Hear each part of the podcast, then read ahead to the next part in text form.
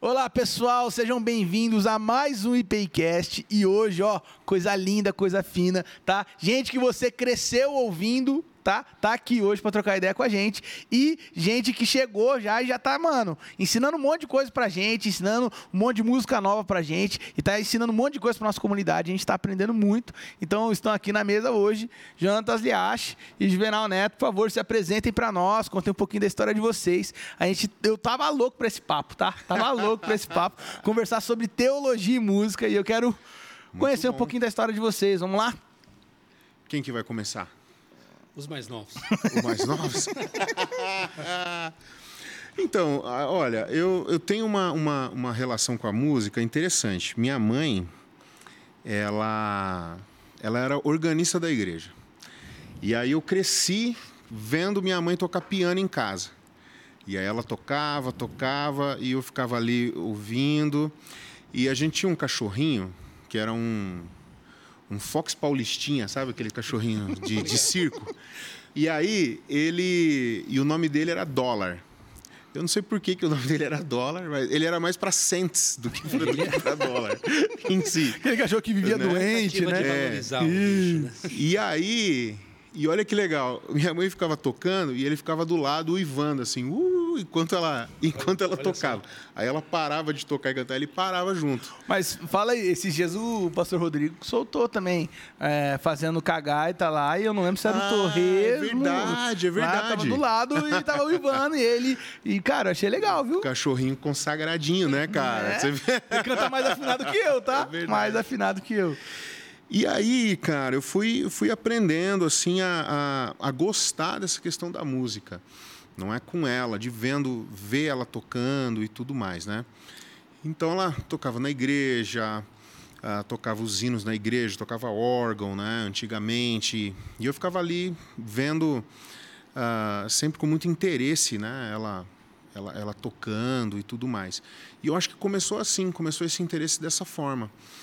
E aí a gente vai vai crescendo, vai vai vendo as coisas. E minha mãe ela tinha uma, uma coisa muito interessante que ela achava que todo mundo que chegava na igreja podia cantar no coral da igreja. todo mundo. Então, né, uma vez eu, eu levei um amigo meu né, na igreja e, e aí ela chegou para ele assim falou: Você tem que cantar no coral. Porque ela achava que com isso as pessoas iam ficar na igreja, né? Com esse, Sim. com esse envolvimento. Uma né? estratégia, né? E aí ela chamou e falou assim: ah, vem, vem, vem fazer um teste aqui. E aí ela, ela tocava uma nota assim, ó. Pã, e ele fazia. "Ah". aí ela tocava outra. Muito bem, Cris. Pã, e ele. "Ah". E aí ele virou para minha mãe e falou assim: E aí, tia, dá para eu cantar? E aí minha mãe, com todo jeito, falou para ele: Olha, é, ela falou assim: Acho que a gente poderia encontrar uma outra coisa para você. acho que a gente poderia encontrar uma outra coisa para você fazer. E aí ele disse assim para ela: Ai, graças a Deus, não queria cantar no coral, não. Às vezes a gente acha que, é, sei lá, lembrei dessa história, veio na cabeça quando eu estava falando dela, dela tocando, né? Ela foi a sua grande influenciadora. Então. Foi, foi, do princípio sim. E aí depois a gente foi crescendo. Mas, é legal, mas é legal pensar também que a música então teve um papel de acolhimento na, na sua história. Tipo, ah, as pessoas É. chegam, como acolhê-las? Ah, vamos apresentar a música pra A minha elas. Exatamente. É a família. Então. E aí foi assim. E aí foi começando, e aí eu peguei interesse por começar a querer aprender a tocar violão. Uhum. Foi um menino da igreja, não é? Um colega meu, assim, adolescente, que tocava, e ele sentou comigo e falou assim: Ah, vou, cara, eu vou te ensinar tudo que eu sei, tudo que eu aprendi, eu vou passar para você. e aí foi assim. Todos E aí- os vineyards, né? É, pois é. E aí a gente foi crescendo, foi pegando um, um- um interesse maior pela coisa, foi desenvolvendo um pouco mais, não é? Aí eu tive uma banda que chamava Opção Paz, a gente tocava uma porção de Legal. músicas, tocava lá na região, em vários lugares, né? Isso em que cidade? É, em Santos, no litoral de São Paulo. Então a gente era muito influenciado ali pela, pelas bandas de São Paulo, né? Renascer Praise, ah, Templo Soul, Com certeza. ah, e muitas outras, né? Tem uma que agora me fugiu, RM6. RM6. Lembra dessa? Lembro. Eles tinham, nossa, músicas fantásticas. A gente tocava e tudo. Oficina G3, não é mais conhecido, Resgate, esses grupos assim, a gente chegou até a tocar junto com eles, Novo Som, Novo som. né? E coisas assim, é- essas eram as, as nossas maiores influências, né? Que e aí a gente foi foi. isso, né? Isso foi 2000, né? Mais ou menos, É, faz essa tempo, hein? época. Faz tempo. E aí depois a gente eu resolvi, né, seguir assim, alguns amigos meus foram para a noite, outros não, outros continuaram na igreja. E aí eu, eu meio que queria ir para a noite, mas queria ficar na igreja ao mesmo tempo, né? Ô, Glória. E aí Queria ficar na igreja a noite inteira, era isso. Né? Era isso, né? Queria Vigília. E aí um dia, eu 24 lembro até hoje, que aí o que, que, eu, que, que eu fazia? A gente às vezes tinha alguns convites, né? Pra tocar em alguns lugares assim. é, tipo barzinho, essas coisas, mas, mas a gente tinha um medo, um temor, sabe? A gente achava, a gente achava que se a gente E se fosse. Jesus voltar agora? É, exatamente isso. Se Jesus voltar pauta, agora, né, todo mundo sobe, eu fico no barzinho, né, cara? Como é que eu me livro dessa, né? né? Não tem, Como não é que eu vou explicar jeito, pra Jesus? Ô Jesus, como. tava no bar só tocando de boa, não dá. Cara, eu lembro boa, até o-. Aí a gente pegou e falou assim: não, e recebeu um convite para tocar num lugar meio aberto, assim, que não era barzinho, era, ti- tinha várias coisas, né? Tinha um- uma, uma pastelaria, uma- um negócio de bolo, um negócio de lanche, e era para tocar ali. E a gente falou assim: bom, acho que nesse lugar não tem problema. E aí a gente foi. E o, o pagamento era um pedaço de bolo no lugar do bolo, dois pastéis. Eu fiz isso gosto de pastel. E, cara, quando a gente estava lá no meio da, da nossa apresentação, meu pastor chegou. Opa. Né? Ô, Glória de novo. E aí ele olhou assim para mim de longe, eu olhei para ele, e ele olhou para mim, e eu olhei para ele. Aí eu já me perdi. completamente perdi o que eu estava fazendo. Né? Aí eu fui lá, ele me chamou para conversar depois, e ele falou assim: "Cara, pensa bem, o que que você quer da sua vida?" E ele me levou a uma reflexão profunda a respeito do que eu queria de verdade, não é? E nessa época eu já me sentia vocacionado, não é? E tudo mais. E aí eu acabei me decidindo mesmo por permanecer nos caminhos do Senhor. Se bem que eu acho, não é, que ah, o camarada que é músico profissional ele pode tocar profissionalmente, não é? E é essa a palavra, profissionalmente, não é? Não há problema nenhum nisso. Mas comigo o Senhor me incomodou nesse sentido, não é? Pra focar ali. Exato, para focar. E, e foi assim. Eu acho que É uma coisa assim que interessante a gente, a gente falar também que, desse ponto de vista do músico, não é todo mundo que é chamado para ser músico profissional e nem É. todo mundo é chamado para ser pastor de igreja. Exatamente. Você pode ser é, um, um- um profissional e não ter nenhuma relação específica, contínua, longa, profunda com a igreja. Verdade. Né? Você pode ser um cara que serve no MAN, Uhum. né? Um, um- no Ministério de Adoração da Igreja, né? no local que você estiver, e não ter necessariamente uma ligação pastoral. Agora, Uhum. a questão pastoral, aí você vai ter que fazer renúncias pessoais, que daí você vai ter Exatamente. que entender, né? Não é, não é imposição, é uma questão de... Você vai aguentar aquela senhorinha, né? Que geralmente é senhorinha. ah, foi tocar de novo, foi. Aí não dá. Cara, E você, Nata, como é que a música chegou? Cara, é, aí a história é mais antiga do que 2000. é, 1967. Uau. Eu tinha quatro anos de idade, meu pai era pastor da Igreja Avivamento Bíblico em São Paulo, Vila Nair, Uhum. Ipiranga. E hum, meus dois irmãos tocavam. Meu irmão mais velho, meu, meu irmão, é, o segundo, Gesiel, Jerubal Gesiel. Vai vendo que é crente, né? Aham. Jerubal, Gesiel, Jonatas e Jerusa. Tudo crente. É, e aí eu quis tocar, eu queria tocar também. Eu tinha quatro anos, estava praticamente no colo da minha mãe. E aí eu comecei a chorar e gritar no culto. Meu pai teve que descer do púlpito e vir aqui, "Vel, se você ficar quieto, eu te ensino alguma coisa quando chegar em casa. Eu fiquei quieto e aí cheguei em casa, eu cobrei ele na hora. Eu quero tocar, quero tocar, quero tocar. Quatro anos de, quatro anos e pouco eu tinha. Aí ele me ensinou um, um hino antigo, é, Eu Sou de Deus. no cavaquinho. E aí eu comecei a tocar.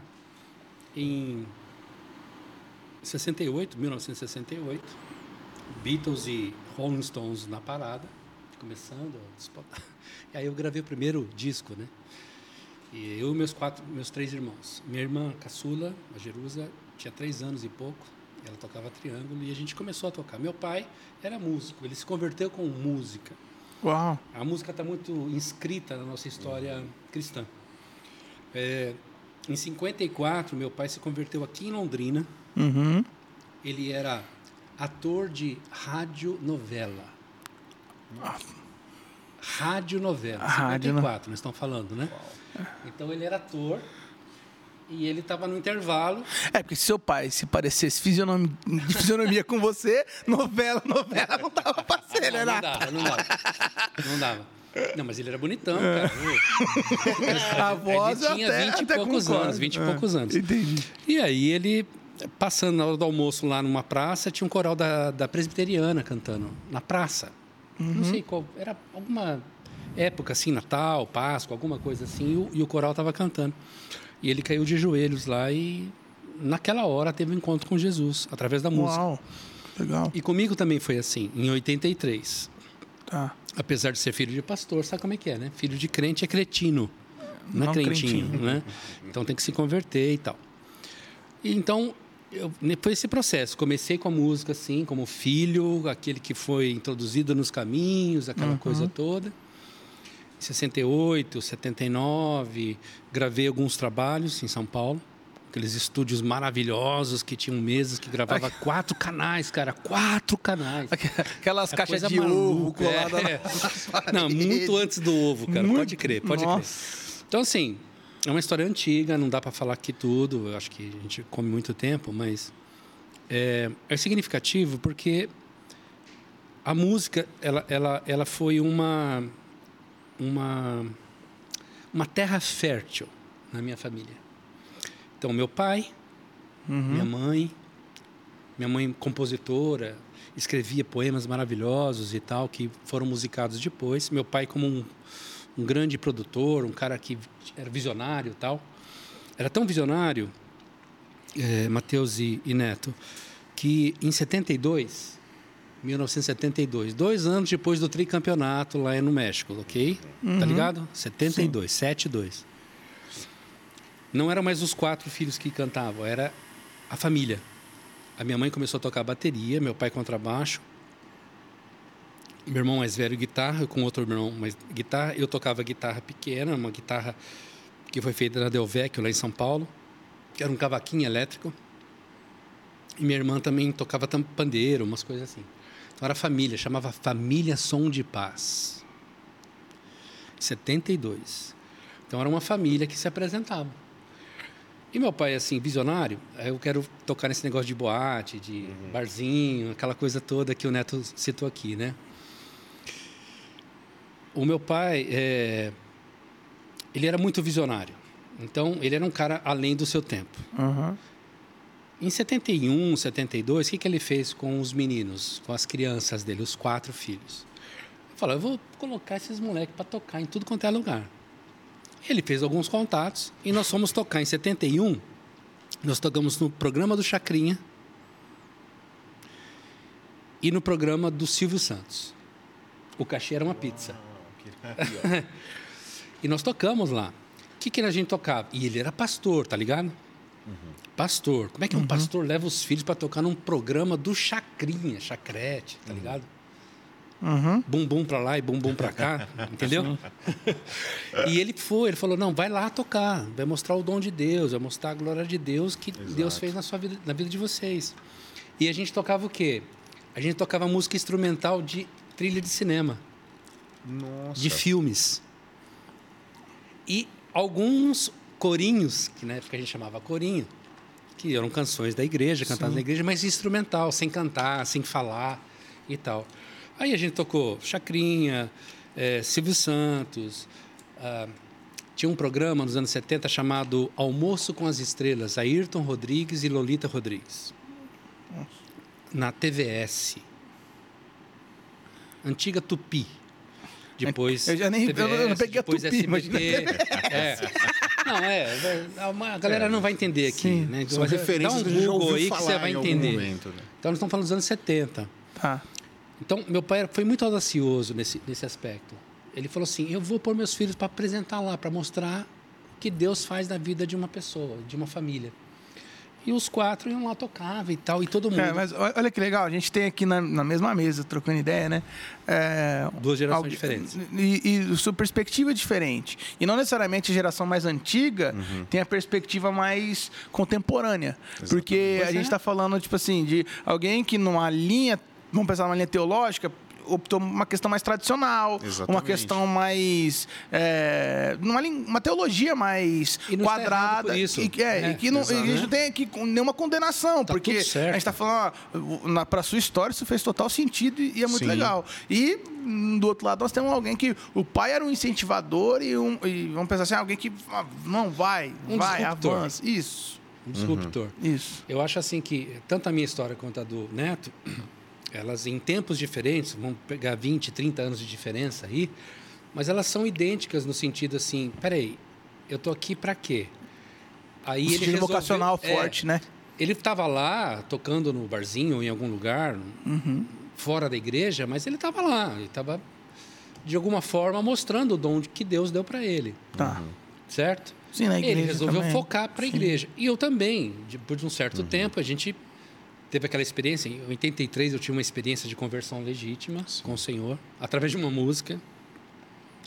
E aí eu comecei a focar a minha musicalidade dentro do ambiente da igreja. Sim. Mas aquela marca, aquele, aquela semente de falar assim, cara, lá fora, De quando provocação. eu falo né? lá fora, fora do ambiente da igreja, Sim. eclesiástico, litúrgico, etc., existe um espaço em que Deus precisa aparecer, de alguma forma. E assim, pode ser. Meu pai foi muito julgado, muito, mas muito. Estou falando dos anos 70. Uhum. Cara, vocês não têm noção. Em 72, minha mãe tocava bateria. A bateria nem era convertida, gente. Sim, era. A bateria A era. bateria se era converteu em 75, é, ela, 76. ela era tida como um instrumento de, É. de religião afro. É, exatamente, por causa das batidas Sim. e tudo mais. E a minha mãe era esposa de um pastor pentecostal, avivamento bíblico, Sim. que era legalista. Ó, mas eu me converti em 2011. Eu acho que em 2013 ou 2014. Agora, 10 anos atrás. Sim. Eu fui convidado uma vez para pregar no avivamento bíblico. E eu recebi uma carta de orientação de vestimenta. Sim. Que eu, ah, você vai pregar aqui Você no nosso congresso e tal. E você e a gente tem, orienta o paletó, a gravata, completo. E assim, e, não era, e para eles não era nada demais. Sim. Pro costume deles, não. Isso aqui é o mínimo. Então você imagina, Neto, uma mulher de pastor de uma igreja pentecostal tradicional, legalista, muito rígida, Sim. tendo toca bateria. Para tocar bateria, Não, com todo nossa, respeito, tem que abrir é. as pernas. Pois é. Aí ela tinha que usar calça. Aham. E mulher de pastor pentecostal nos anos 70 usando calça, Meu Deus. tava no inferno. Sim. E na é frente uma de todo coisa- mundo, né? Não era uma coisa, Exatamente. não era uma coisa velada, né? Então veja disru- o nível da disruptura, da quebra de paradigma Sim. tão forte que foi para nós. E isso marcou muito a minha, a minha jornada dentro do ambiente da música, da adoração. Da fé também. Isso marcou vocês na experiência de fé? Por exemplo, quem acabou se tornando a, a experiência ou a referência é, musical e, e teológica, assim? Porque é, eu converso, eu tenho alguns amigos músicos, né? é, que de vez em quando a gente troca uma ideia, eles sempre pegam, ah, eu gosto desse cara aqui, que eu ouço a música dele, e ele também lê uns caras, e aí acaba pegando as referências. Isso aconteceu com vocês? Tipo, ah, eu, eu fiquei mais igrejeiro na minha, na minha musicalidade, e aí minha teologia se, se apaixonou ou se assimilou mais com esse cara aqui. Ah, não, eu fui mais é, ousado, e aí minha teologia foi um pouquinho mais para esse outro lado aqui, esse outro cara aqui que, tipo, ah, é, isso aí aconteceu com vocês? Isso, é, Aconteceu. Cara, o que marca essa minha, essa minha época e essa, essa época de decisão em relação à questão do ministério, em, em começar a, a trazer esse foco para a igreja e tudo mais, foi justamente a época de um CD chamado Preciso de Ti, diante do do trono. Diante do Trono. E assim, é, eu não sei. É claro que a gente poderia colocar em várias épocas, não é, diversos ministérios que fizeram muita diferença certeza, no. Brasil e no mundo. Agora, eu acredito que talvez no nosso tempo aqui, se a gente pudesse colocar talvez a Hillsong, a Bethel e o Diante do Trono, cara, porque o Diante do Trono mudou a concepção de louvor no Brasil. O- Eu, eu, tenho, eu tenho uma opinião que eu não partilho muito, Aham. mas eu acho que o Diante do Trono ele trouxe um ar é, de grande evento. Mas o Thales, na minha opinião, em 2011, 2010, ele trouxe a pegada profissional para a música. Sim, Porque sim, a sensação que eu tenho é que todo mundo, até o Thales, todo mundo achava que podia pegar o microfone e subir na frente da igreja e cantar. Sim. Depois do Thales, porque o Thales estourou muito forte Foi, no Brasil. verdade. O Thales foi o Caio Fábio do louvor numa época diferente. Uhum. Sim, a leitura que eu fiz. O que ele fez lá em Belo Horizonte, aquele DVD dele, cara, é muito, é muito intenso. E pra época, é muito diferente. Hoje eu assisto aqueles vídeos e falo, cara, eu tirava uma pira. Hoje você olha lá, tem aqueles vídeos meio com pixel e tal, você fala, cara, como que eu tirei uma pira com isso aqui, né? Verdade. Mas, ah, mas beleza, mas o, Sim. o Thales trouxe isso. O Diante do Trono, por um lado, também trouxe uma, uma questão. Eles têm, né, até o, centro de treinamento deles e tal, sim. Que inspira muito a galera a ser usado. Mas eu concordo com você, Mas, Diante é, do Trono não, tem esse, uma esse, marca esse momento do esse momento do diante do trono, especialmente, ah, eu não lembro se aquele CD deles de antes do Preciso de Ti que se chama Águas Purificadoras. Eu acho que sim, né? Eu acho que talvez esse CD 3, esse CD 3 para o 4, é, ele muda muita coisa. Ele muda muita coisa na teologia, ele muda muita coisa na, na- na- nas expressões que eram utilizadas dentro da igreja, nos cânticos, nos ministros de louvor, que todo mundo tinha um pouco de sotaque de, de, de Mineiro. de mineiro, né? até no Nordeste a pessoa tinha um, tinha um sotaque de mineiro, não é? Nessa época. Então a, a Paula, influência, não é? a influência As orações, né? As orações Sim. ficaram parecidas, Ah, as músicas. cânticos espontâneos, grande, cânticos espontâneos e tantas outras coisas, não é? Então, assim, é, hoje em dia eu falo com algumas pessoas, as pessoas dizem assim, cara, você gosta de Ana Paula Valadão? E eu falo, sim, Passada, né? gosto, porque assim, cara, marcou uma fase, não é, da minha vida Que de- representou muita coisa, que né? representou muita coisa, né, de, de- de muita mudança dentro da igreja, porque essa questão que a gente estava falando aqui da bateria, cara, eu vivi isso também é, é, dentro da igreja, dentro da, dentro da igreja presbiteriana, né, e, e, e depois teve uma época que o pessoal dava graças a Deus porque não tinha ninguém que tocasse bateria na igreja, né? E então é, eram umas coisas assim, né, que a gente às vezes nem, nem entendia direito os porquês e como é que funcionava. E eu lembro de uma cena na igreja, não é, que a, igreja estava em transição pastoral, não é, tinha um pastor ele estava se jubilando, já, já tinha bastante idade, e aí ele estava transicionando com um outro pastor mais jovem, e esse pastor de idade pegou o microfone lá numa escola dominical e ele falou que visitou uma outra igreja presbiteriana ali da região e que naquela igreja tinha uma bateria e que aquilo foi o, o ápice do escândalo Pra ele. Não é? E que, que no que dependesse dele naquela igreja jamais aquilo poderia acontecer e não sei o quê. E o pastor que estava assumindo, que era mais novo, assim que ele terminou de falar, pegou o microfone e rebateu tudo que ele falou na frente de todo mundo assim. E aí ficou todo mundo assim olhando um para o outro, falando: Cara, o que está acontecendo? que tá, por onde a gente vai? É uma, coisa, é uma coisa estranha da gente pensar, que às vezes a galera acha que música e teologia não se conversam. Exatamente. Mas a, a, a música ensina muito teologia. Né? Com Se a gente parar para pensar que o maior livro da Bíblia é, é Salmos, e os Salmos são cânticos do povo de Israel. Então, se tem uma coisa que o povo de Israel faz é cantar a sua própria história. Exatamente. Então, o povo de Israel canta o tempo todo o que Deus fez, o seu amor dura para sempre, ele me libertou. Tal. Então, tem um monte de coisa assim que tem uma intimidade gigantesca. Uhum. Né? E, e- e o nível de decisão que isso vai levar é, é- é grande. Você teve alguma referência que você fala assim, putz, esses caras foram referência grande? Igual o Neto falou, Diante do Trono mexeu comigo. Mexeu na minha história. Sim. Você tem alguém assim? É, eu tenho, mas eu- aqui eu já quero abrir mais uma disruptura, né? Porque as minhas maiores influências foram fora da igreja. Mesmo estando na igreja, crescendo na igreja, as minhas maiores influências musicais Sim. foram fora da igreja. Então, é, eu vou citar duas aqui só para concentrar. Uma foi Earth, Wind and Fire, um grupo que começou em 64, 69. Eles fizeram o primeiro CD, primeiro disco. E a outra foi Led Zeppelin. Uau.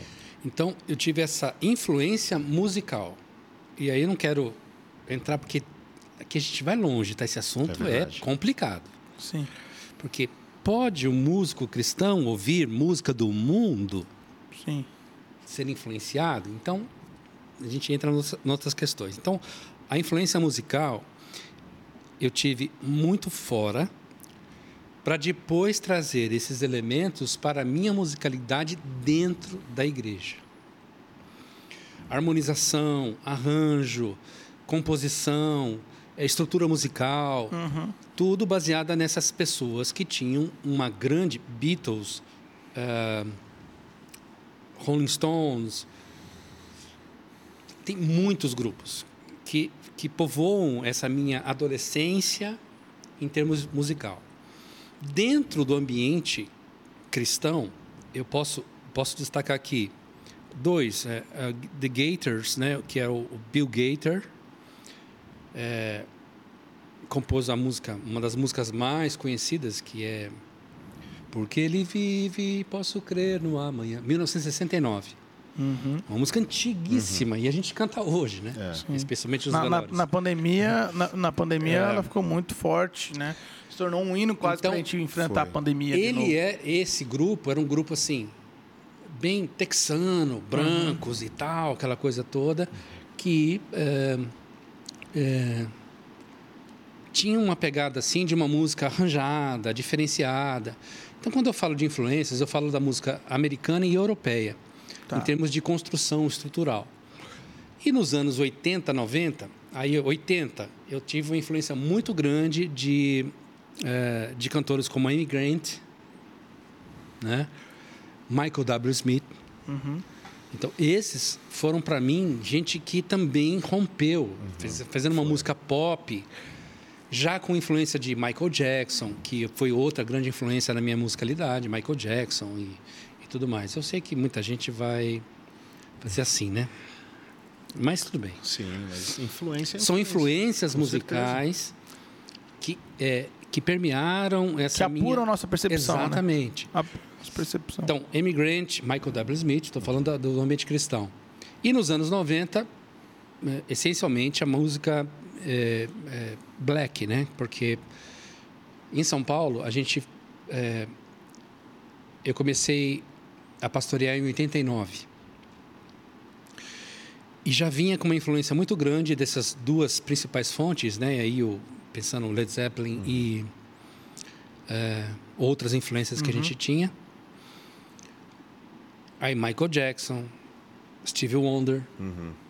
E a música black, mais negra, foi muito forte na minha influência musical. E são vários outros grupos fora e dentro do ambiente gospel. E nos anos 90, essencialmente, é o. o- é, pessoas que, que faziam da música black algo é, excepcional, diferente, né? Diferente. Então a gente foi eh, criando essa, essa identidade e aí em 85 nós formamos uma banda chamada Banda Rara. E que tinha essencialmente essa estrutura musical mais na música black em São Paulo. 85 a gente gravou o primeiro trabalho. Foi o mesmo ano que surgiu o Cats Barneia, Sim. lá do Renascer, do Renascer e tal. E eles eram mais rock e a gente era mais black. E aí a gente acabou te- seguindo mais essa orientação da música mais spiritual negro, né? Sim. E a música soul, que é a música mais black, mais negra, a norte-americana com influência europeia. Então as minhas influências, elas vêm desses dois ambientes, de dentro da igreja, com várias estruturas e épocas diferentes, e essencialmente, essencialmente, estruturalmente de fora da igreja. Entendi. Então, eu entendo que algumas pessoas que tentam, eh, me permita dizer assim, espiritualizar tudo na vida e, e- e acabam afastando influências de fora do ambiente da espiritualidade, da vida comum da igreja, da vida religiosa, da experiência. Mas você não acha que isso aí seria uma das coisas que eu acho que a música mais precisa ser resgatada? Porque a música, ao decorrer da igreja, na nossa tradição reformada, a música tem um papel muito natural de, de ser uma escola teológica. E de ser coisa do dia a dia. Ah, ah, Você canta coisas para você lembrar disso no dia a dia Sim. né? É, você canta para aquilo ficar memorizado, né? Os corinhos, muitos corinhos são em cima de versículos bíblicos. Isso tudo era estratégia para a galera ter a palavra sendo ministrada no coração direto. Você acha que falta para a gente um pouco hoje na igreja entender o papel é, pedagógico da música no, no- nível bíblico assim? O Neto falou agora há pouco daquele louvor do Diante do Trono, que era ministrações voluntárias, espontâneas. Sim. Então eu entendo assim, né? Eu acho que a tradição reformada, que é a tradição da IPI, por exemplo, da teologia reformada, tem como centralidade a, pe- a- a pregação da palavra. E eu entendo que pregar a palavra não é necessariamente uma exposição 40 minutos em cima Isso. de um púlpito. debaixo de uma homilética, de uma Sim, né? exegese. exegese, etc. e tal. Mas eu entendo que a pregação, e eu entendo isso baseado no testemunho de Jesus, que a pregação é a sua vida. Sim, condição de Uma história. coisa é que você fala, outra coisa é que você vive. E quando as duas coisas se juntam, então a, a potência é, é maior. Haja vista o- o- a pregação de Pedro lá em Pentecostes. Sim, a né? coerência, a coerência. né? Juntou coerência toda a experiência força, dele e a né? pregação dele foi poderosa. Então, assim, eu vou dar um exemplo. É, Eu tava, eu era pastor em São Paulo, na Igreja Pedra Viva, eu acho que em 92, 93, por aí. E aí começou o culto. O louvor era... Robson Nascimento estava dirigindo o louvor. Nossa. E tava toda a galera lá cantando. Pá, né, tal. E aí foi uma unção, uma presença divina maravilhosa. É Aquela coisa que. Coisas do Espírito Santo, vamos dizer assim. Uhum. Aí chegou o momento de passar para a pregação. E eu ia pregar. E eu preparado, preparei o sermão, aquela coisa toda, né? E aí ele. Ah, tal, tava aqui, mas tava um ambiente na igreja, Mateus, é aquelas coisas raras que acontecem, mas acontecem. Na presença de Deus, uma sublimidade, uma singularidade espiritual Uhum. tamanha, é indescritível Sim. poucas vezes eu vi na minha vida. Aí ele chegou para mim e fez o, deu o microfone assim para mim. E eu estava na primeira fileira. Eu falei: "Eu? Eu não sou bem de jeito nenhum, não tenho essa ousadia não. Não, continua. continua. E ele foi até o fim do culto, só naquela ministração, naquele louvor, naquela cantando, ministrando, às vezes orando, parando, chorando. Foi um culto assim. Eu falei, a pregação estava tava acontecendo, entende? Exato. E eu não ousei naquele dia, naquele momento, naquela circunstância, claro, né? Um discernimento específico para um momento É, específico. cla- é claro. Não ousei subir. Eu falei, eu? Eu não tenho coragem de subir nesse púlpito. De jeito nenhum. Mas também, né, Natinho? Ele tá falando do Natinho, né? É, fala, ô louco, não A, referen- subo. a referência musical dele é Led Zeppelin. Se fosse diante do trono, ele tinha subido. Não, não subo, não. Ministra aí. Aí houve essa, essa, essa pregação através da música. Então eu entendo que a pregação é aquilo que vem de Deus, não necessariamente aquilo que vem do sermão. ok. O sermão é uma bênção, é a palavra de Deus pregada, os pastores que se preparam. Fruto de estudo, que oração, estudam, que- piedade. é, tudo exato, claro, isso, isso aí é, é, tem que ser honrado diante de Deus.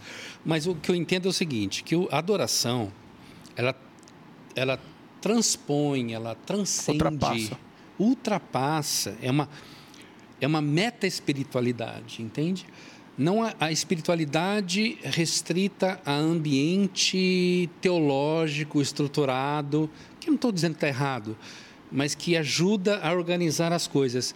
Mas essa meta espiritualidade que eu falo é quando Deus fala. Entendi. E aí eh, eu entendo qual é o meu lugar. A adoração ela transcende toda essa ambientação religiosa estruturada do ponto de vista teologicamente falando. Neto, e você? Quando você olha para esse tipo de coisa hoje, você acha que a igreja cumpre um papel pedagógico coerente, né? Não necessariamente a experiência local, mas Sim. a experiência nacional, né? Você acha que a gente tem conseguido, através da música, ensinar a palavra de Deus, ensinar Deus, né? Vamos, vamos ultrapassar então, já que a gente está falando de Sim. ensinar sobre Deus através da música. Cara, eu acho que, eu acho assim, hoje em dia a gente tem ah, muitos, muitos temas diferentes, não é? Só que eu não sei se, eu não sei se a gente tem essa, essa, essa percepção, se você concorda comigo nisso.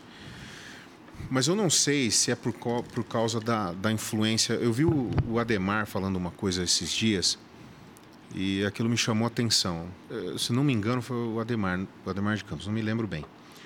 Ele falou assim, cara, parece que hoje em dia tem muita gente fazendo muita coisa, mas parece que gira em torno de uma coisa só. Parece que é uma coisa só Sim. que está sendo feito. Parece que tem vários grupos, mas fazendo a mesma coisa. É, e aí ele estava dizendo assim, eu não sei se é por causa da internet isso, se é por causa da- da- da- das redes que a gente consegue coisas. se né? conectar dessa forma. Falou porque no passado a gente tinha, ele citou, por exemplo, a banda Rara fazendo algo. E a gente tinha um outro grupo, o Ademar, fazendo outra coisa, completamente diferente. Não é? E você citou o Cates Barneia, fazendo outra coisa, completamente diferente. Não é? E, e eu não sei se havia uma comunicação assim entre entre essa, ó, tô produzindo isso, eu tô produzindo isso, eu tô Havia, produzindo, Neto. havia, Havia. havia. a Banda Rara, Cats Barneia, Ademar de Campos. Ah, é, eu sou amigo do Ademar de Campos há mais de 30 anos. O Ademar é um, é um homem de Deus, um pregador, um compositor, um indiscutível, uma das maiores, se não a maior para mim, referência na pregação e na adoração musical. Sim. Para mim é, para mim é. Eu conheço Bené Gomes, eh, Azaf Borba, são contemporâneos meus, apesar de serem um pouco mais velhos que eu. Eles têm mais ou menos em média 10 anos a mais que eu.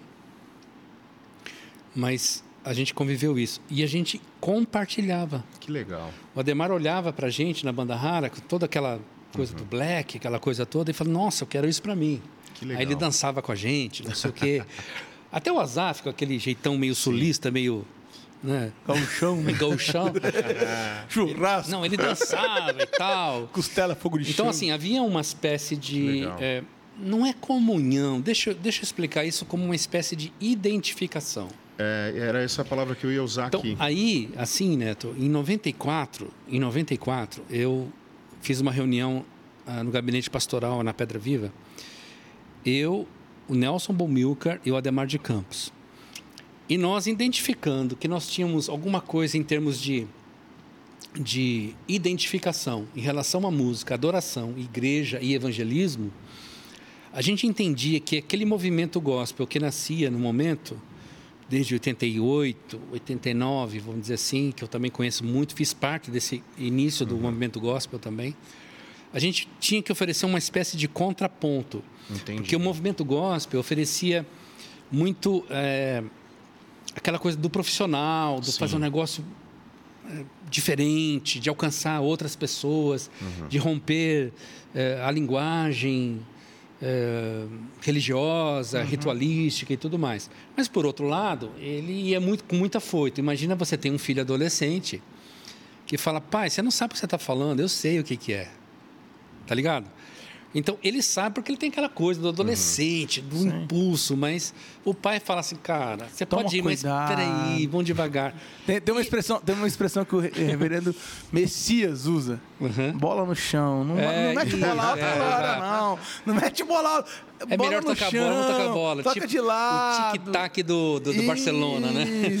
Então, o que, que a gente fazia, né? O que, que a gente identificou naquela reunião?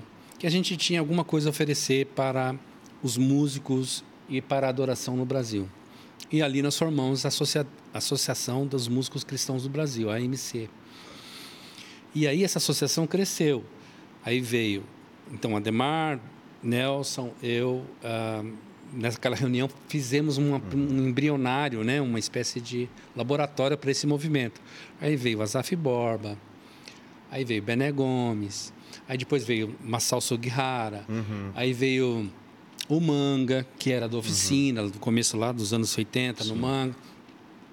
Aí veio, aí posteriormente fez um, negócio que foi expandindo, expandindo. Jorge Heder, é, Guilherme Kerr, gente dos anos 60, a gente já está falando, né?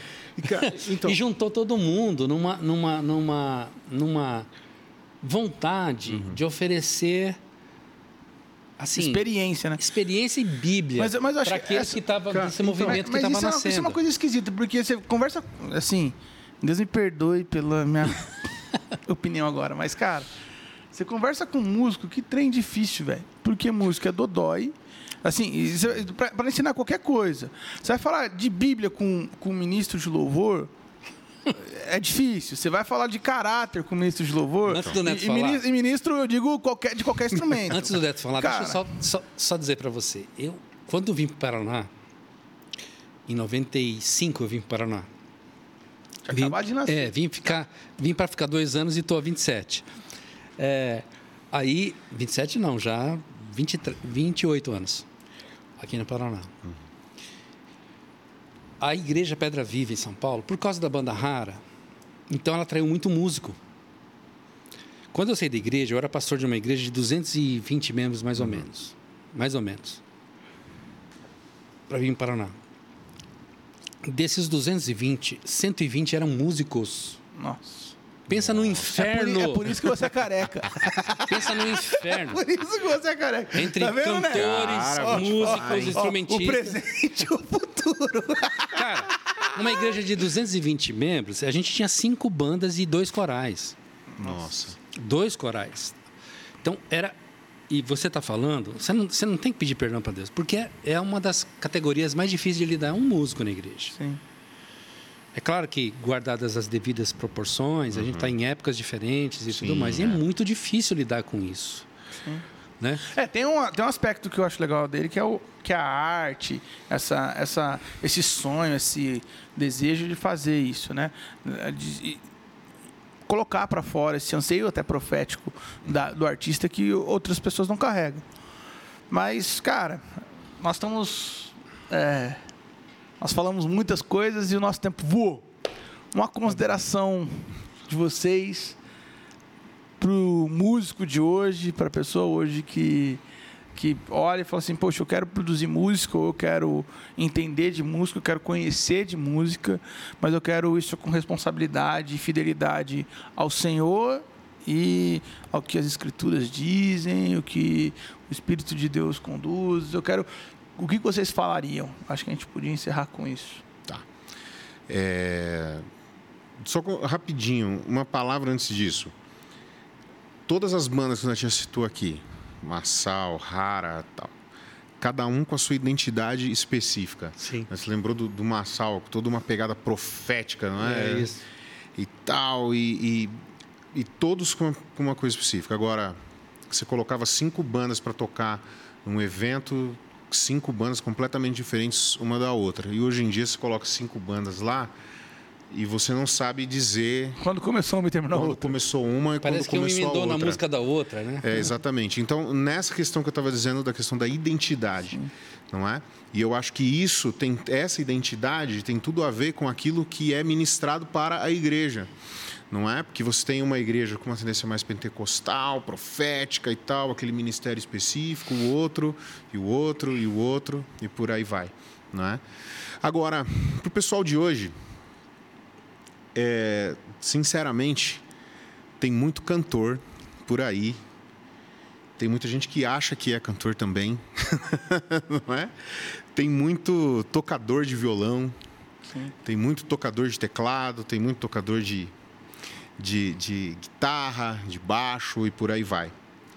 E eu fico me perguntando se o Senhor ele quer que nós sejamos simplesmente cantores, tocadores, uh, enfim, o que, que o Senhor quer de nós? Eu fico refletindo, fazendo a seguinte reflexão: é muito mais fácil, não é? Agora que eu tenho três filhos, eu fico pensando nisso. É muito mais fácil eu ser um cantor do que eu ser um pai. Muito mais fácil. Onde é que eu quero chegar? É muito mais fácil eu simplesmente achar que o meu ministério é subir no altar aos domingos, ministrar uma palavra, cantar alguma coisa.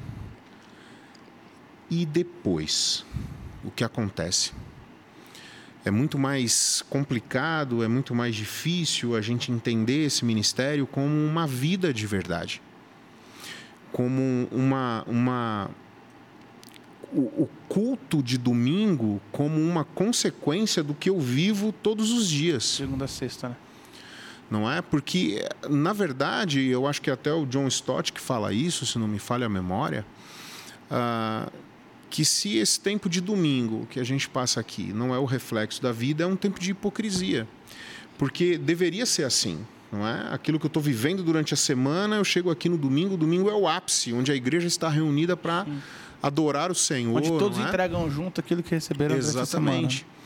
Então, ah, para o pessoal do louvor, não é? vamos dizer assim, de hoje, eu acho que o pessoal precisava se dedicar mais ao ministério no sentido de ser pai, talvez, de, uhum. de discipulado, de abençoar, coração, né? de coração.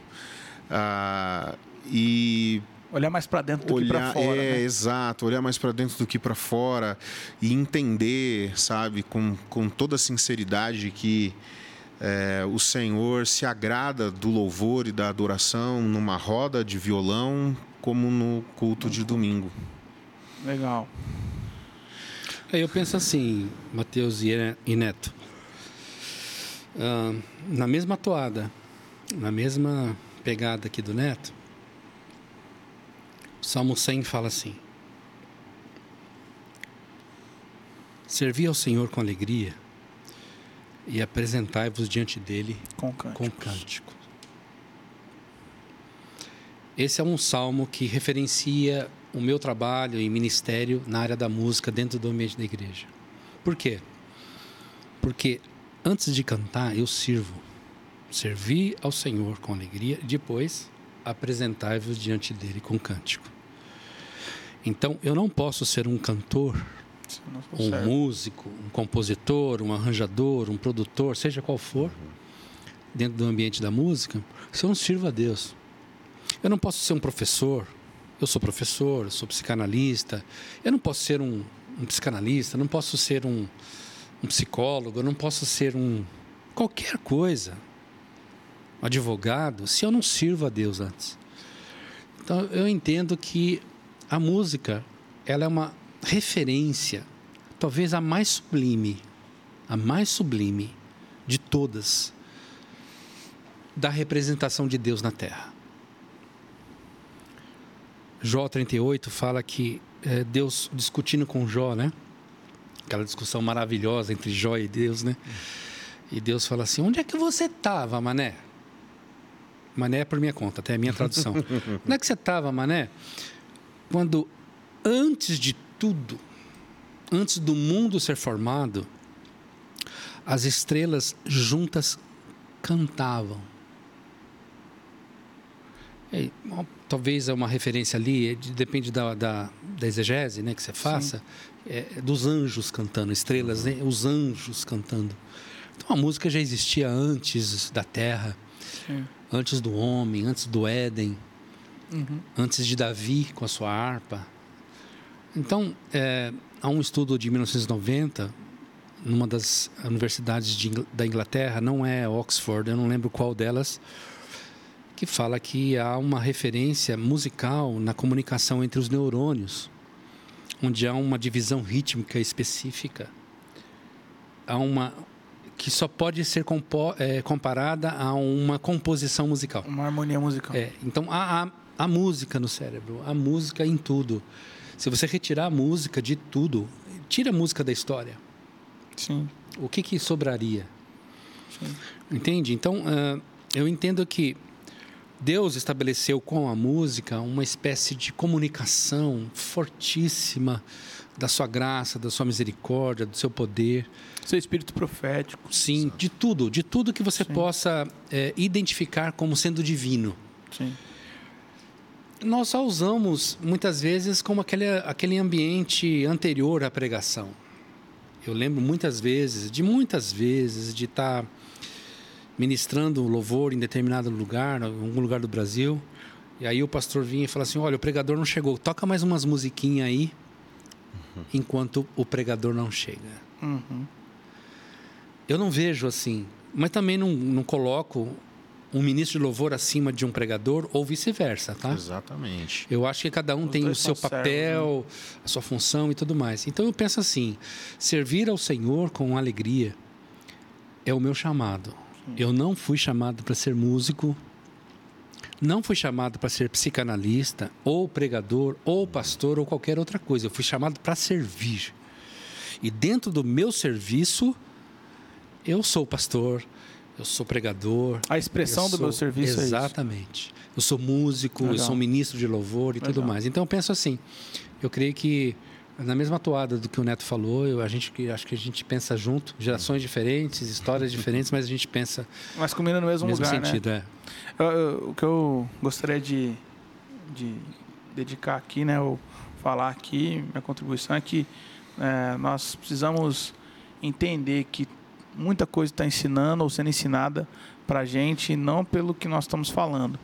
Às vezes existe uma coerência muito grande no, na nossa filosofia, no nosso conceito, mas na nossa prática é, é, é, terrível em alguns pontos. E aí, por mais que a gente tente ensinar humildade, o orgulho aparece na hora que não deveria, e não deveria em momento nenhum, né? Mas ele aparece. Na hora que a gente tenta ensinar sobre qualquer coisa, a, vida vai falar mais alto, e na música não é diferente.